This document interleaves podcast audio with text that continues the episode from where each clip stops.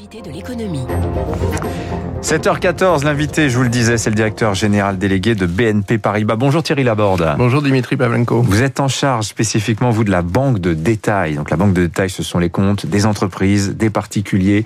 Très intéressant cette lecture que l'on peut faire euh, des comptes 2020 de vos clients. Commençons par les entreprises, parce que c'est vrai, il y a cette rumeur d'un mur de dette qui arriverait, qui est démenti par certains, mais confirmé par d'autres. Qu'est-ce que vous voyez concrètement dans les comptes de BNP Paribas aujourd'hui, Thierry Laborde Alors qu'est-ce qu'on voit déjà? Beaucoup de dépôts, 30 milliards de plus, c'est quand même très significatif, seulement en France. Hein. On a les mêmes phénomènes en Italie, en Belgique, au Luxembourg, un peu partout dans le monde.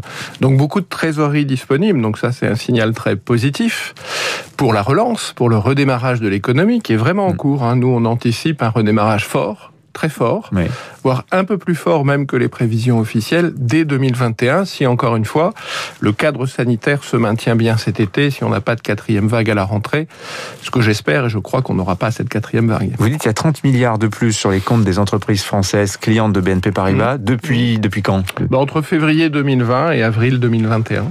Ah oui, et cet argent, d'où vient-il? Est-ce que c'est le chiffre d'affaires? Est-ce que ce sont les PGE qu'on garde en stock? Ça revient un peu de PGE, des PGE, beaucoup même des PGE, puisque beaucoup sont restés sur les comptes. Euh, d'ailleurs, euh, on a aujourd'hui les intentions de remboursement de 90% de nos clients, donc c'est quelque chose qui est, qui est, qui est acquis, qui est sûr. Euh, un peu plus de 15% remboursent tout de suite. Ils ont commencé là. Ah, ils remboursent l'intégralité de leur PGE tout de suite. Et puis les autres vont étaler, dont la moitié vont utiliser l'année supplémentaire, plutôt les plus petits, l'année supplémentaire de décalage qui leur est autorisée, hein, puisque ce produit, c'est un produit très souple. Euh, donc ce qui, ce, qui, ce qui est légitime, qu'il ne peut pas y avoir de mur de dette. Il va y avoir bien sûr un atterrissage de l'économie, surtout sur les secteurs qui ont été les plus atteints. Et là, franchement, un petit mot de solidarité euh, vis-à-vis de ces secteurs et de ces chefs d'entreprise qui se débattent hein, dans la restauration, l'événementiel, etc., le sport. Euh, mais encore une fois, il y aura quelque chose de progressif. Pas obligatoirement en 21, plutôt en 22, plutôt en 23. Ça va s'étaler. Hmm. C'est vraiment ce qu'on prévoit. Aujourd'hui, nous ne voyons rien venir, rien du tout. Hein. Et c'est quand même plutôt encourageant sur l'état de l'économie française. Alors, oui, alors il faut, toujours un petit peu se méfier quand même, tirer la bande, parce que c'est vrai qu'il y, a ceux qui disent il faut que, quoi qu'il arrive, on ait un message de confiance. Et là, on est sur des données, euh, des, on est sur du factuel. Ah, complètement factuel. Ce que l'on voit aussi, c'est une demande d'investissement forte, de crédit d'investissement. Euh, donc, ça veut bien dire que les entreprises, les chefs d'entreprise ne veulent pas différer leurs projets de transition. On voit beaucoup de projets autour du numérique, autour de la transition écologique, ça c'est réellement très très positif. Je crois que là aussi on sous-estime aussi la vitesse d'adaptation des entreprises sur ces sujets-là. C'est-à-dire Thierry Laborde que euh, vous pensez que la crise sanitaire a, été euh, une prise de conscience, euh, que la lumière s'est allumée dans l'esprit des, dirigeants, ce qu'ils avaient prévu de faire sur 4, 5 ans, de manière un petit peu conceptuelle. Aujourd'hui, sont des, on passe aux actes là. Alors la lumière était déjà là, mais ce qui se produit, c'est une accélération. C'est la volonté d'aller plus vite dans ces transition. Je crois que la prise de conscience était encore une fois là. Maintenant, il faut aller plus vite. Et nous, notre raison d'être, hein, c'est de les aider à aller plus vite. On a beaucoup de solutions, en particulier sur le fléchage, par exemple, de l'épargne vers des sujets euh, d'ISR. Quelque part, l'épargne, c'est quoi? C'était historiquement le couple risque, rentabilité, liquidité. Maintenant, on y ajoute le sens. Et ce que l'on voit, c'est qu'avec de la digitalisation pour guider des clients, c'est un une interface digitale qui existe chez BNP Paribas, qui s'appelle My Impact. Vous faites plus de 40% de fléchage de cette épargne vers des fonds responsables, vers des fonds ISR. Alors, cette épargne des Français, on en connaît les montants maintenant, euh, on est là autour de 160, 165 milliards. Euh, alors, c'est vrai que, comme pour les entreprises, on constate qu'elle est le fait, en fait, qu'une minorité de clients. Euh, qu'est-ce que, effectivement, vous, vous les voyez, ces clients, précisément, être dans cette logique d'investissement ISR Ou est-ce que parce que l'impression qui ressort beaucoup aussi, c'est que c'est de l'argent qui est en stand-by, en attente de consommation. Quand on préparait l'interview, vous me disiez, on voit les chiffres d'incidents de paiement, c'est extrêmement faible, c'est mmh. moins qu'une année mmh. normale. Mmh.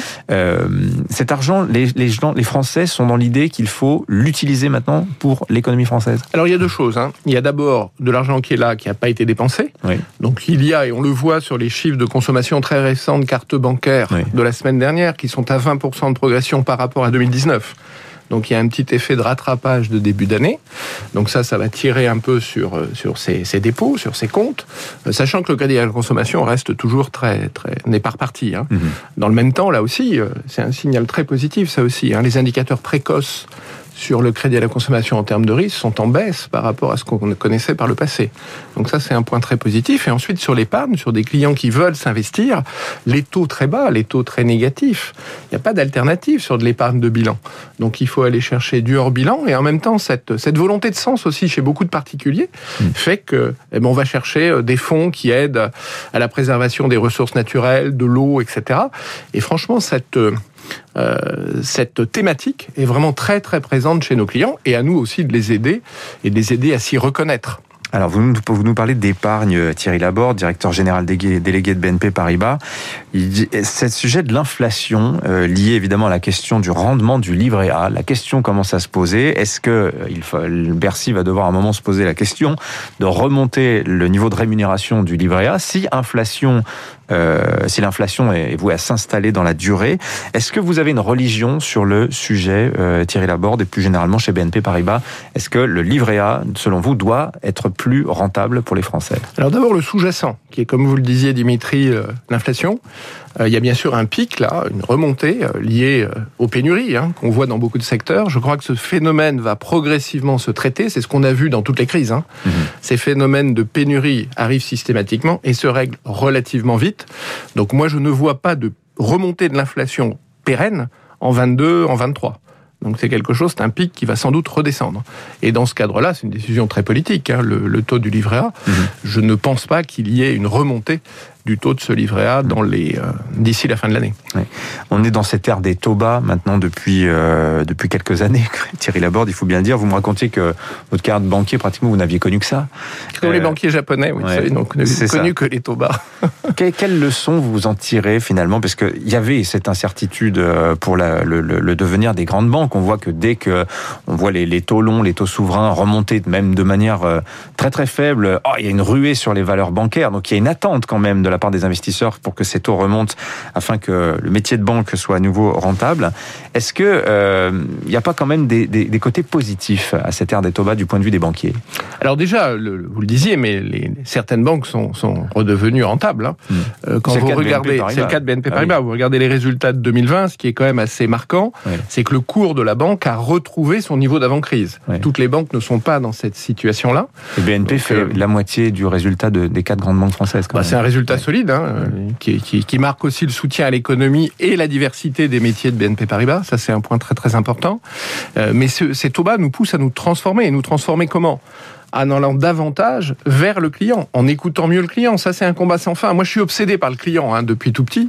C'est un peu, c'est une de mes caractéristiques. Euh, la banque devait progresser. Nous progressons. Nous ne sommes pas encore là où nous voulons être, mais nous sommes vraiment dans la, la voie du progrès, d'une meilleure écoute client et surtout d'un meilleur service client. C'est mmh. vraiment notre raison d'être.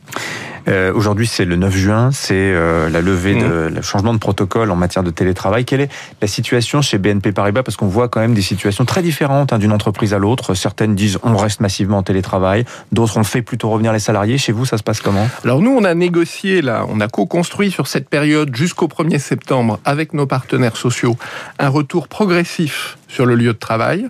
C'est en gros entre 15 et 20 jours entre aujourd'hui et la fin août. Sachant qu'au 1er septembre, le nouvel accord sur le télétravail qui est en cours de finalisation sera mis en œuvre. Donc vous voyez, 15 à 20 jours, ça permet de faire revenir des gens qui ne sont pas revenus et d'avoir quelque chose qui soit à la fois continu mmh. et assez libre pour euh, beaucoup de collaborateurs. Quelque chose donc de progressif. Je Exactement. Retiens, je retiens ce chiffre hein, que vous nous avez donné 30 milliards d'euros en plus euh, sur les dépôts corporate depuis 15 mois, comme quoi bah ça c'est un signe véritablement encourageant pour la suite. Merci Thierry Laborde. Merci à vous. Le directeur général délégué de BNP Paribas, invité ce matin de la matinale écho de Radio Classique. 7h23, les titres de la presse, David Abicard.